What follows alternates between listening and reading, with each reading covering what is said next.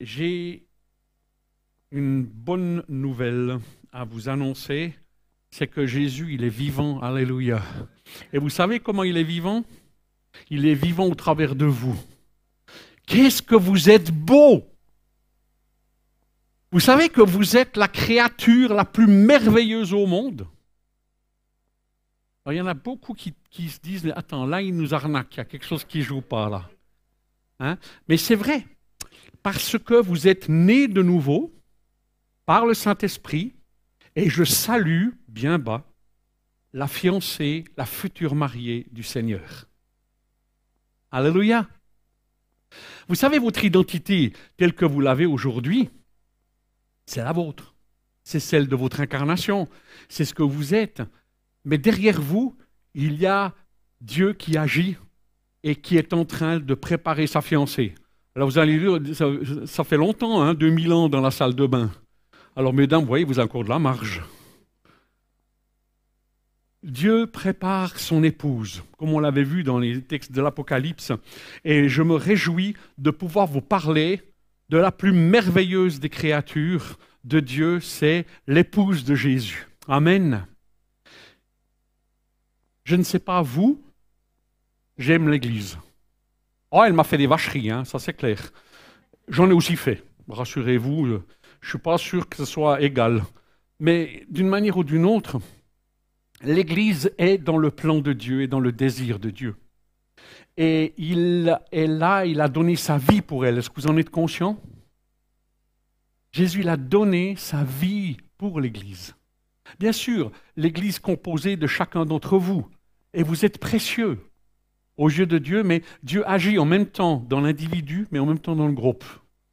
Et il agit sur les deux plans. Et c'est ce que j'aimerais un peu partager avec vous euh, ce soir et, vous dire que, mais finalement, c'est quoi le but de votre vie? C'est quoi le sens que vous donnez à votre existence et à ce que vous vivez vous? Et on va voir, au travers de quelques textes, que Dieu a prévu quelque chose. On a tous passé par ces questions quand on est à l'adolescence, mais c'est quoi mon but sur Terre? Qu'est-ce que je donne comme sens à ma vie? C'est quoi la finalité de, toutes ces choses? Quelle est ma raison d'être? Pourquoi est-ce que je suis là? Pourquoi je suis blanc? Pourquoi je suis né en Suisse? Pourquoi je suis un homme? Pourquoi? Vous savez, tous, les parents, vous savez à peu près à quel âge et pourquoi? Vers les 2-3 ans, hein, on, est quand même, c'est quand même fou que notre cerveau, il est précablé, préorganisé à poser des questions. Pourquoi? C'est notre hémisphère gauche qui est l'hémisphère qui se raconte des histoires, puis qui est obligé de créer des histoires pour donner du sens. Et moi, je ne comprends pas comment ça se fait que si c'est le hasard qui est à l'origine de mon existence, que mon cerveau me pousse à penser à ce qu'il y a un être supérieur qui est à l'origine de tout ça et qu'on peut appeler Dieu et moi que j'appelle Jésus. Et je me dis, mais comment tout ça est logique? Où est le sens de toutes ces questions? Pourquoi est-ce que mon cerveau pense à l'éternité? Pourquoi est-ce qu'il pense à qu'est-ce qui se passe après la mort? Puis, puis avant la vie, il y avait quoi? Et avant le Big Bang, il y avait quoi? Et puis, quand on pense à l'infini, grand, je me souviens dans mes études, je devais diviser des plus petits infinis avec des grands infinis. Je ne comprenais pas, mais ça marchait. Oui, parce qu'infiniment plus grand ou infiniment plus petit, je ne vois pas vraiment la différence. Mais je dis franchement, il y a des questions qui sont difficiles. Est-ce que j'ai un vrai libre arbitre? Est-ce que tout est le produit du hasard ou est-ce que tout est déterminé? Vous savez, ce genre de questions que tôt ou tard, on y passe. On essaye de bricoler des réponses. Moi, j'en ai bricolé beaucoup. Jusqu'au jour où le Saint-Esprit, il est rentré en moi. Et là, tout d'un coup, j'ai compris que ma vie avait un sens, qu'il y avait quelqu'un qui était à l'origine de tout cela, qui me connaissait, qui prenait soin de moi et qui, lui, avait un plan. Et vous savez quoi? Ça m'a apaisé. Ma crise existentielle s'est soudain évaporée Et je me suis senti dans une telle joie et dans une telle paix que j'avais 18 ans, j'avais fini ma vie. J'avais fini ma vie. J'avais le sentiment d'avoir accompli ce pourquoi j'étais venu sur terre, c'est-à-dire rencontrer Dieu, le connaître. Et pour moi, ça m'a instantanément calmé mes angoisses existentielles et ça m'a donné un sens et une direction. Et je dois vous dire, c'est un privilège, un cadeau de Dieu qui vient, c'est comme un, dégât collatéral. Je dirais, cette paix, cette joie nous envahit et nous transforme et nous change. Et c'est un petit peu ça que parfois, dans nos vies, on a une tendance avec les années un peu à oublier. Et c'est pourquoi la Bible nous dit, mais souviens-toi d'où tu as été tiré.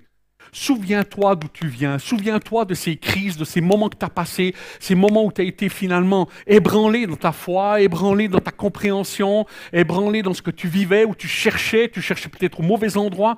Moi, je me souviens, j'avais fait un patchwork théologique de toutes les sources d'influence que j'avais. Alors j'étais au supermarché, alors je prenais un petit peu d'occulte, je prenais un petit peu de, euh, de sciences parallèles, je prenais un petit peu de ci, un petit peu de ça, et puis en fonction de ce que je trouvais qui était intelligent et qui était bien selon mes critères, naturellement, en fait, je n'avais même pas compris que je créais mon Dieu à, ma, à mon image. Et je croyais quelque chose, sincèrement, mais qui était du construit projeté de moi. Et vous comprenez bien que dans ces cas-là, euh, l'angoisse, elle est au rendez-vous quand même. Parce que si je suis Dieu, je suis quand même pas grand-chose. Et on en est conscient. Mais Dieu, dans sa parole, nous rappelle que c'est lui qui est finalement le but de notre existence. C'est lui qui est la source de tout en nous. On l'a chanté pour le vivre. C'est facile de proclamer, c'est facile de dire je t'aime, et puis derrière on fait quoi? Je te donne ma vie. Vous avez déjà chanté ça? On la reprend vite hein, quand même. Et moi, chaque fois, je suis obligé de prendre la Sainte Seine pour dire Seigneur, pardon.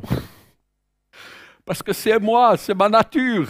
je suis comme ça. Je ne sais pas vous, peut-être que vous êtes plus sain que moi, mais moi, dans ma nature, j'ai une tendance à vouloir être le maître j'ai une tendance à vouloir me remettre au centre du truc et de vouloir contrôler et gérer. Je ne sais pas si ça vous arrive, mais c'est ainsi fait. Mais il faut comprendre que notre situation de pécheur, il est toujours là. On est des pécheurs graciés par la foi en Jésus. Mais notre nature ne peut pas hériter du royaume de Dieu par la nature même de qui nous sommes. Et nous sommes finalement des êtres humains qui ont cette tendance à vouloir être Dieu à la place de Dieu. Et c'est ça le péché fondamental. Le, vrai péché, c'est ce que finalement le diable a dit à Adam, vous serez comme Dieu, connaissant le bien et le mal, mais ce coquin, il ne nous a pas dit que le mal allait nous vaincre. futé, hein C'est comme quand on clique sur j'accepte les conditions, il y a toujours quelque chose qui, à la fin, nous dit que c'est... on croit tout échapper, mais finalement, on y est quand même. Et donc, euh, c'est un peu comme ça avec le diable. Il nous propose pas mal de choses, mais in fine, c'est nous les dindons de la farce. Quand c'est gratuit, c'est nous le produit, hein, qu'on dit.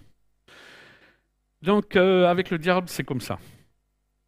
Et c'est là où on voit dans Romains 21, et il nous a dit, c'est pourquoi Dieu les a abandonnés à des actions impures selon le désir de leur cœur, de sorte qu'ils se conduisent d'une façon honteuse les uns vers les autres, parce qu'ils ont échangé la vérité qui concerne Dieu contre le mensonge. Ils adorent, et, ils adorent et servent ce que Dieu a créé au lieu du Créateur lui-même, qui doit être loué pour toujours. Amen. C'est clair que si nous n'avons pas la révélation de Dieu, si nous ne naissons pas, automatiquement nous devenons notre Dieu, et par notre nature logique et autres, ben, finalement, on va vivre en fonction de nous. Ça veut dire qu'on aura une morale en fonction de ce qui nous intéresse.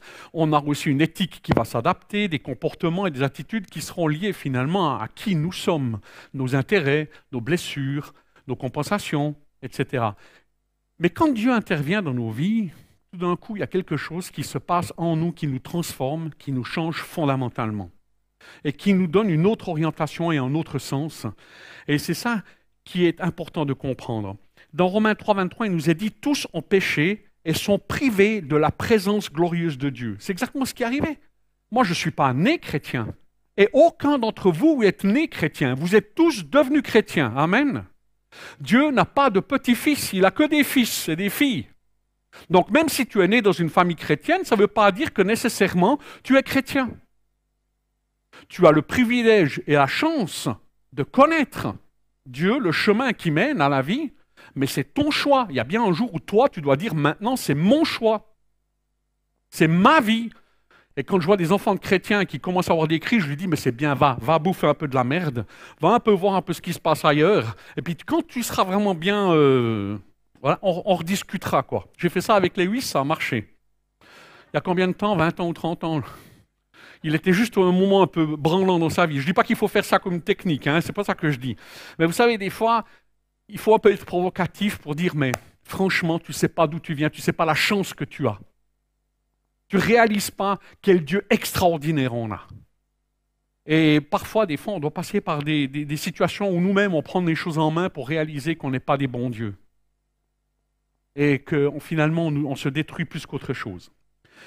J'aimerais vous parler d'une mission la mission de l'Église. Parce qu'elle est fondamentale et puis elle est universelle, elle est pour chacun de nous. Est-ce que vous avez une mission dans votre vie? Est-ce que vous la connaissez, votre mission? Et vous connaissez le sens de cette mission, et le but de cette mission, le pourquoi de cette mission, et les moyens de cette mission Alléluia Vous allez me dire oui. Mhm, c'est bien là. Mais il faut la vivre. Et là aussi, bienvenue dans le laboratoire de Dieu qui s'appelle Église. La forge de Dieu, parce que le fer aiguise le fer. Qui a déjà été blessé par des frères et sœurs chrétiens? Levez la main, il n'y a pas de honte, en tout cas moi, même avec les pieds aussi. Qui a blessé dans l'Église? Alors là, j'ai même pas assez de pieds ni assez de mains. J'aime un verset biblique qui est juste génial il nous dit ne vous mordez pas les uns des autres. Ne vous mordez pas les uns. Moi, je, moi, je me marre quand je dis ça. Et pourtant, c'est tellement vrai. C'est pas vrai? Que tous les mordus lèvent la main? Mais c'est vrai que l'Église, c'est un laboratoire et Dieu nous entraîne à vivre et moi, je me souviens quand je suis allé dans l'église, je me suis dit Ah, mais j'arrive au paradis. Hein. Je n'étais pas chrétien, je n'ai pas, pas grandi dans un, dans, dans un milieu chrétien, mais Dieu est amour. Je me suis dit Mais l'église, c'est le lieu de l'amour. C'est le lieu où on va m'accueillir, où on va m'aimer, on va me chérir pour qui je suis. C'est fantastique. C'est merveilleux. Et je me souviens de mes premières expériences, je peux vous dire que j'avais envie de courir loin. Mais heureusement que j'étais baptisé du Saint-Esprit, puis que le Saint-Esprit me dit Wow, wow, wow, tu te calmes, tu restes, et tu vas aller au bout du processus. Et aujourd'hui, j'aime l'Église, non seulement pour la réalité de qui elle est, mais aussi pour sa destinée. Quand on se marie, puis qu'on ne connaît pas l'autre, on projette sur l'autre tous nos désirs, tous nos souhaits, tous nos fantasmes, tous nos délires. Et puis on met sur l'autre la tâche difficile de me donner le sens de ma vie, de m'aimer, de m'apprécier dans tous les domaines de mon existence. Enfin, on fantasme totalement, quoi. Puis quand on, tout d'un coup on vit dans la réalité, on réalise que c'est peut-être pas tout à fait aussi simple. Vous êtes d'accord avec ça? Hein? D'accord. Ça, c'est le principe de la réalité. Et ça, vous pouvez le chasser au nom de Jésus, ça ne marche pas. Donc, euh, la réalité, elle est ce qu'elle est. Et Jésus, vous savez quoi? Il sait faire avec chacune de nos réalités. C'est pas merveilleux? Pire, il a choisi d'avance votre réalité et il vous a aimé. Alors ça, c'est costaud. Hein Moi, si on m'avait dit en avance ce qui allait être, je ne suis pas sûr que j'aurais fait le choix. Mais Dieu, lui, qui voit plus loin, il a fait le choix. Il a fait ton choix. Il a fait le choix de t'aimer, toi, personnellement, pour qui tu es, pour tes actifs et tes passifs, pour qui tu es. Maintenant, comment Dieu va se révéler à toi pour te t'amener à corriger ta vision de Dieu, t'amener à découvrir qui est Dieu, à connaître Dieu, en profondeur, en intimité, et ainsi mieux l'aimer. Mais si vous n'aimez pas l'Église, vous ne pourrez pas aimer Dieu. Je le répète. Si vous n'aimez pas l'Église, vous n'aurez pas l'occasion d'aimer Dieu. Parce que si vous aimez ce que votre aimé aime, vous êtes dedans. Mais si vous n'aimez pas ce que votre aimé aime, vous êtes en difficulté. Vous comprenez? La prunelle des yeux de Dieu, c'est l'Église. On ne maltraite pas l'Église. Et on doit apprendre à avoir les yeux de Dieu sur nous, sur l'Église, nos relations, et laisser Dieu nous, faire voir l'Église comme lui la voit. Balaam, il maudit Israël. Enfin, il a appelé à maudire. Et puis, il est là, poussé par Balak, vas-y, maudit, quoi. Et puis, euh, une première fois, ça marche pas, une deuxième fois, ça marche pas. Après, il l'amène sur une montagne, puis regarde tout Israël qui est là, quoi. Puis Dieu venait de punir Israël parce qu'ils avaient désobéi. Et vous savez quoi, Balaam, ce qu'il dit? Balaam, il dit, je ne vois aucun péché en Israël. Bonne nouvelle, spirituellement, en Jésus et à cause du sang de l'agneau, Jésus ne voit aucun péché en vous.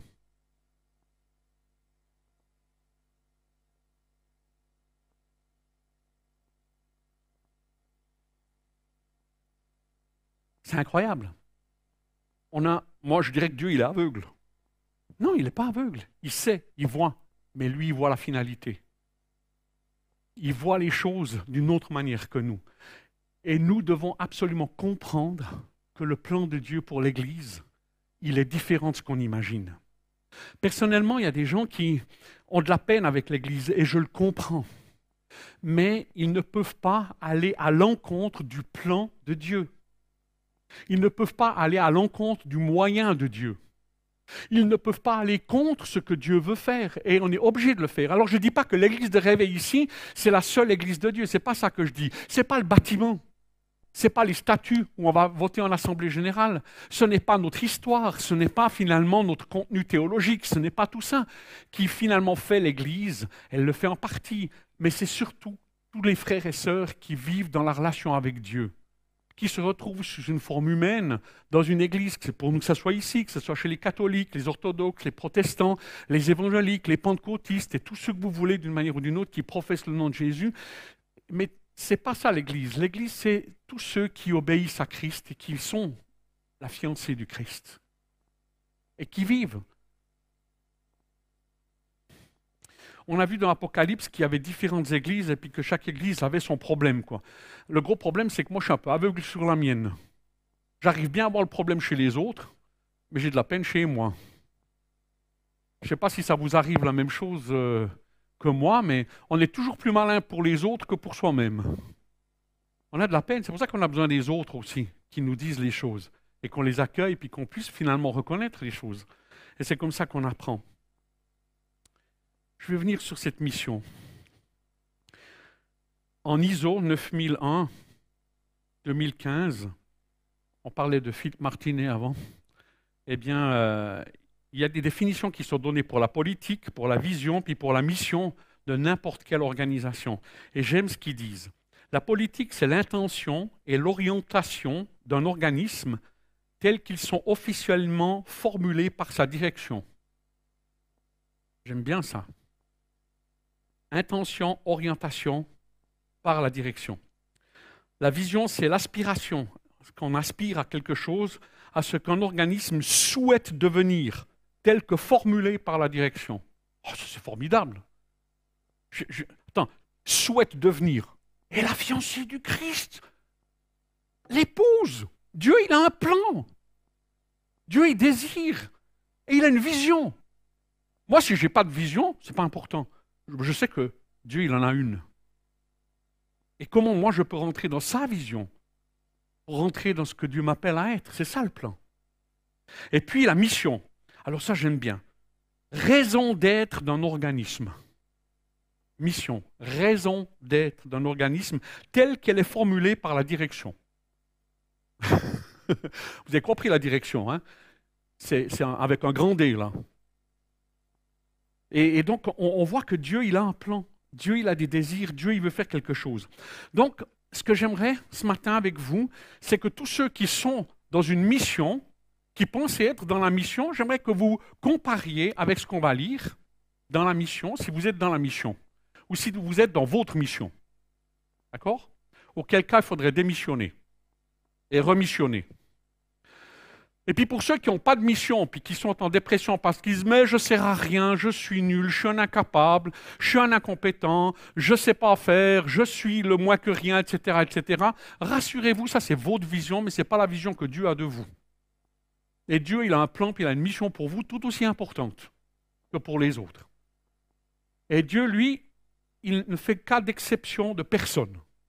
Tout le monde peut venir, tout le monde est invité à participer à cette vision. Et c'est cela, on a vu le Saint-Esprit qui est venu, et on peut voir ça dans Matthieu 28, 18. Il a dit, allez, faites de toutes les nations des disciples, les baptisons au nom du Père, du Fils, du Saint-Esprit, et enseignez-leur à observer tout ce que je vous ai prescrit, et voici, je suis avec vous tous les jours jusqu'à la fin du monde. Si ça, ce n'est pas une mission, je ne vois pas ce que c'est, une mission. D'accord? Donc là, on est appelé à aller témoigner, à parler. Et rien que le fait qu'on soit là ce dimanche matin, je vous promets que c'est un témoignage. C'est euh, soir. C'est, j'ai, l'habitude, hein, désolé, quoi. Des formations professionnelles. Aïe. Mais vous avez compris. Hein? Donc, euh, rien que le fait qu'on soit là, on est déjà un témoignage vis-à-vis des puissances et des autorités. Et on proclame que Jésus est Seigneur. Et on proclame qu'il est vainqueur. Et que la destinée de l'Église, c'est que les portes de l'enfer ne prévaudront point contre elle. Même si dans l'Apocalypse il est écrit, il fut capable de les vaincre. L'Église jamais se mettra à genoux. Parce que Dieu est à l'œuvre dans cette Église. Et il agit. Et il a une mission et il veut qu'on témoigne. Et elle témoigne, rien que le fait qu'elle soit là, elle est déjà suffisante en tant que témoignage. Vous, où vous êtes, c'est déjà suffisant pour être en témoignage. Il ne faut pas s'imaginer que témoigner, c'est uniquement parler. Peut-être que pour moi, c'est plus facile que pour certains autres hyper timides. Moi, quand j'ai fait mes tests d'extraverti selon les critères de Jung, je suis arrivé à 97% d'extraversion. Donc ça veut dire qu'il n'y avait que 3% de plus que moi qui étaient extravertis. Donc on peut parler d'extrémisme, on est d'accord. Mais imaginez celui qui est 97% introverti, puis qui se compare à moi. Eh bien, c'est la dépression garantie. Hein. Et puis moi, je ne le comprends pas. Et puis on ne va pas s'entendre. Ça va être difficile. Puis je lui dis, mais c'est facile, t'as qu'à parler. Ouais, il va me dire, ouais, c'est facile pour toi. Mais il va même pas me le dire, il va le penser. Mais même lui, Dieu va l'utiliser. Il l'utilisera à son niveau, à sa manière, comment lui il est, et il aura l'occasion d'être simplement dans un endroit sans rien dire, des fois ça suffit. Je me souviens de certaines pratiques occultes où tout d'un coup il y avait un chrétien qui était dans une assemblée, qui était là, on ne sait pas pourquoi, d'une manière ou d'une autre, il était là, et il y avait quelqu'un qui voulait euh, faire une pratique, puis il disait, je ne peux pas exercer mon don tant que cette personne-là, est dans ce lieu et elle a dû sortir. Pourquoi? Parce que l'esprit qui était là témoignait aux autres esprits et ça bloquait. Et on voit que d'une manière ou d'une autre, Dieu, il agit de différentes manières. Mais ça, c'était dans Matthieu. Marc, c'est pareil. Il dit Allez par tout le monde et prêchez la bonne nouvelle à toute la création. Celui qui croira et qui sera baptisé sera sauvé. Dans Luc, on le retrouve aussi. Et que la repentance et le pardon des péchés seraient prêchés en son nom à toutes les nations, à commencer par Jérusalem. Vous êtes témoins de ces choses. Luc 24. Dans Acte 1, 6, c'est le même Luc qui dit Mais vous recevrez une puissance, le Saint-Esprit survenant sur vous, et vous serez mes témoins à Jérusalem, dans toute la Judée, dans la Samarie, et jusqu'aux extrémités de la terre. Vous recevrez une puissance pour être des témoins. Vous tous, vous recevez cette puissance pour être des témoins. Vous êtes baptisés du Saint-Esprit pour être des témoins. Alors, témoin, il y a plusieurs manières d'être témoin. Il n'y a pas qu'une seule manière. C'est ça que j'aimerais vous dire. Dans Jean aussi, il nous est dit, Tout comme tu m'as envoyé dans le monde, hein, c'est Jean 17 au verset 18, tout comme tu m'as envoyé dans le monde, je les ai moi aussi envoyés dans le monde. Et je me consacre moi-même à eux pour qu'eux aussi soient consacrés par la vérité. Je ne te prie pas pour eux seulement, mais encore pour ceux qui croiront en moi à travers leurs paroles. C'est vous, vous tous, moi, la future génération qui va se convertir, la génération d'avant qui m'a témoigné et qui m'a parlé. Tous ceux-là, ils sont là, afin que tous soient un, comme toi, Père, tu es en moi, et comme je suis en toi, afin qu'eux aussi soient un en nous, pour que le monde croie que tu m'as envoyé, pour que le monde croie que tu m'as envoyé. Ça, c'est l'œuvre du Saint-Esprit. De la même manière qu'il nous a illuminés, qu'il nous a transformés, qu'il nous a changés, il veut que tous les hommes soient sauvés.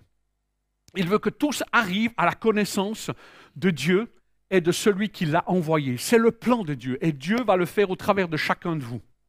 Amen. Même celui qui dit je n'ai pas de don, même celui qui dit je n'ai aucune compétence, je suis vraiment pas du tout un exemple, ni un bon exemple, ni ceci ni cela, rassurez-vous, ce n'est pas vous qui témoignez, c'est le Saint-Esprit en vous qui témoigne par vous. Et c'est là où il ne faut pas s'inquiéter. Votre inquiétude à vous consiste, connaissez, rencontrez, qui est Jésus, qui est Dieu, découvrez-le et simplement dites qui il est pour vous. C'est simple. Qu'est-ce qu'il a fait pour vous? Comment vous le vivez? Puis vous le faites d'une manière naturelle. Il ne faut pas vous dire Ah, mais comment est-ce que je peux? Si, ça, ça, ça Des fois, quand on réfléchit trop, on est perdu. Parce qu'on est toujours en train de faire des dialogues internes, puis on est en train de discuter, puis dit Ouais, mais si je dis ci, il va penser ça, et puis s'il pense ça, après moi je vais penser ça, puis après je vais aller là. Vous êtes déjà perdu là. Ça ne sert à rien. Soyez simplement vous-même. Soyez vous-même dans toutes les circonstances et ne vivez pas en fonction de ce qu'on pense ou de ce qu'on attend de vous, mais vivez en fonction de ce que Dieu attend, lui, de vous. Et ne vous culpabilisez pas, ne, vous mettez pas sous pression. Dieu, il, il va faire avec vous non pas des choses qui vont vous frustrer ou vous donner la honte, mais il va être avec vous pour vous encourager, vous fortifier, chacun à son niveau.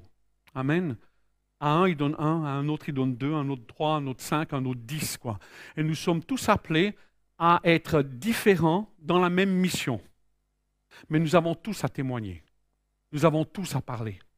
Et nous avons tous à parler de qui est Dieu. Et je crois que le monde entier, il attend des porteurs de bonnes nouvelles. Et c'est Paul qui dit dans Romains 10, mais comment feront-ils appel à lui sans avoir cru en lui? Et comment croiront-ils en lui sans avoir entendu parler? Et comment en entendront-ils parler si personne ne l'annonce? Et comment l'annoncera-t-on s'il n'y a pas de gens envoyés pour cela? Nous sommes tous des envoyés, des apostellos, apôtres. C'est ça, envoyé veut dire apôtre. Nous sommes le message de Dieu pour nos contemporains, pour notre famille, pour nos collègues de travail, pour nos amis, pour notre famille, nous sommes tous appelés à être témoins à notre niveau avec les gens que nous côtoyons. Faisons-le avec beaucoup d'amour, beaucoup de sagesse et de discernement. Parce que si vous mettez toute la salière dans la soupe, ça ne va pas être très comestible. Alors soyez sages. Mais ça, c'est un, un autre sujet de prédication. Je vais m'arrêter là. Là, j'ai encore une autre prédication qui est prête, mais je ne vais pas la donner maintenant parce qu'on va s'arrêter là. Amen.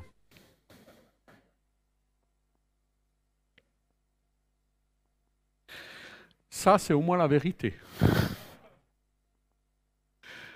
Et donc, euh, on verra dans la prochaine prédication que je me réserve de vous faire comment par le Saint-Esprit Dieu prépare et puis quels sont les moyens que Dieu va nous donner pour finalement être ces témoins crédibles dans le monde dans lequel nous sommes. Quoi. Et l'Église joue une part majeure dans ce domaine-là, pour notre transformation, pour notre sanctification, pour notre vision des choses, pour notre enseignement. Quand on est tout seul, on ne peut pas se débrouiller. On a besoin les uns des autres. C'est le plan de Dieu. Celui qui croit pouvoir gérer sa vie et faire les choses tout seul, il se trompe profondément parce que ce n'est pas le plan de Dieu.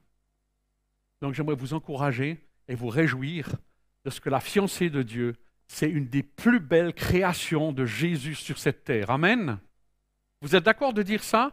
Je suis part de la plus belle créature qui ait jamais existé sur cette terre. Ah, vous avez de la peine, hein? Ah, ah. Pourquoi? Mais vous ramenez toi à vous. Regardez avec Jésus. Regardez avec les yeux de Dieu. Ça change tout. Vous êtes merveilleux et merveilleuses. C'est ça l'Église.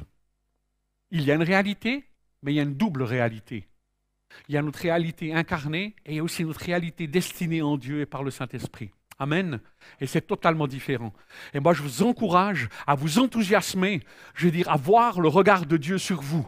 Parce que ça, c'est enthousiasmant. Et ça, ça nous encourage. Et ça, ça nous stimule à la foi. Ça nous stimule à être courageux pour Dieu et de laisser non pas cet esprit de timidité, mais cet esprit de force et de sagesse qui est en nous pour témoigner au travers de chacun de nous dans ce que nous sommes appelés à être. Il ne faut pas se comparer. Soyons bien nous-mêmes. Amen. Parce que la place des autres est déjà prise. Ça, c'est euh, Sacha Guitry qui dit. Donc, euh, vraiment, faites le nécessaire pour vous et laissez Dieu vous changer, vous transformer. Laissez Dieu être Dieu dans vos vies. Amen. Dieu est un Dieu enthousiasmant, un Dieu merveilleux, et il a des plans merveilleux pour chacun de nous. Vous le croyez? Amen. Moi, je crois à cette destinée extraordinaire que Dieu nous donne. Je ne dis pas qu'il n'y a pas de difficulté, je ne dis pas qu'il n'y aura pas de lutte, mais ma destinée, elle m'encourage, elle me donne de l'espoir, elle me donne de l'espérance. Alors pour tous ceux qui ont perdu espoir sur eux-mêmes, qui sont dans des dépressions, qui sont dans des pensées négatives sur eux-mêmes, il faut regarder pas à vous, regardez à Dieu. Qu'est-ce que Dieu vous dit? Et qui il vous dit que vous êtes? Et ça, ça va vraiment vous aider. À avoir un regard juste sur vous il va vous aider à guérir, il va vous aider à vous transformer et devenir cette créature qu'il souhaite que vous soyez et que vous deveniez de plus en plus. Amen. Seigneur Jésus, merci pour ton plan d'amour. Merci pour cette mission que tu nous donnes, parce que cette mission, c'est notre raison d'être. Et elle nous aide, Seigneur, à, pouvoir finalement être cet endroit, le tabernacle de Dieu, qui témoigne cette lumière dans le monde, ce sel pour lequel, Seigneur, tu nous donnes de, de, mettre du goût autour de nous. Et nous te demandons, Seigneur, que dans ta grâce, tu nous inspires et que tu nous guides à faire les choses bien. Et je te loue de ce que cette premier culte où on se retrouve à 100 depuis bien des mois maintenant et où on se retrouve pour la grillade, oh, qu'est-ce que j'aime cette église. Euh, la grillade aussi, mais je veux dire, les, amis, les frères et les sœurs, quel privilège, Seigneur, on a de pouvoir se rencontrer les uns les autres et de pouvoir vivre ainsi les uns avec les autres et apprendre à se connaître, apprendre à s'aimer. Et Seigneur, à être finalement transformés aussi les uns par les autres au travers de ton Esprit Saint. Et on te bénit, Seigneur, pour ce plan merveilleux qui n'est pas notre plan, mais qui est le tien. Et on aimerait y marcher pleinement. Merci Saint-Esprit de ta présence dans nos vies qui nous a donné une nouvelle raison de vivre, une nouvelle mission et une nouvelle manière de comprendre le monde dans lequel tu nous as placés. C'est un cadeau et un privilège et nous t'en sommes reconnaissants. Amen.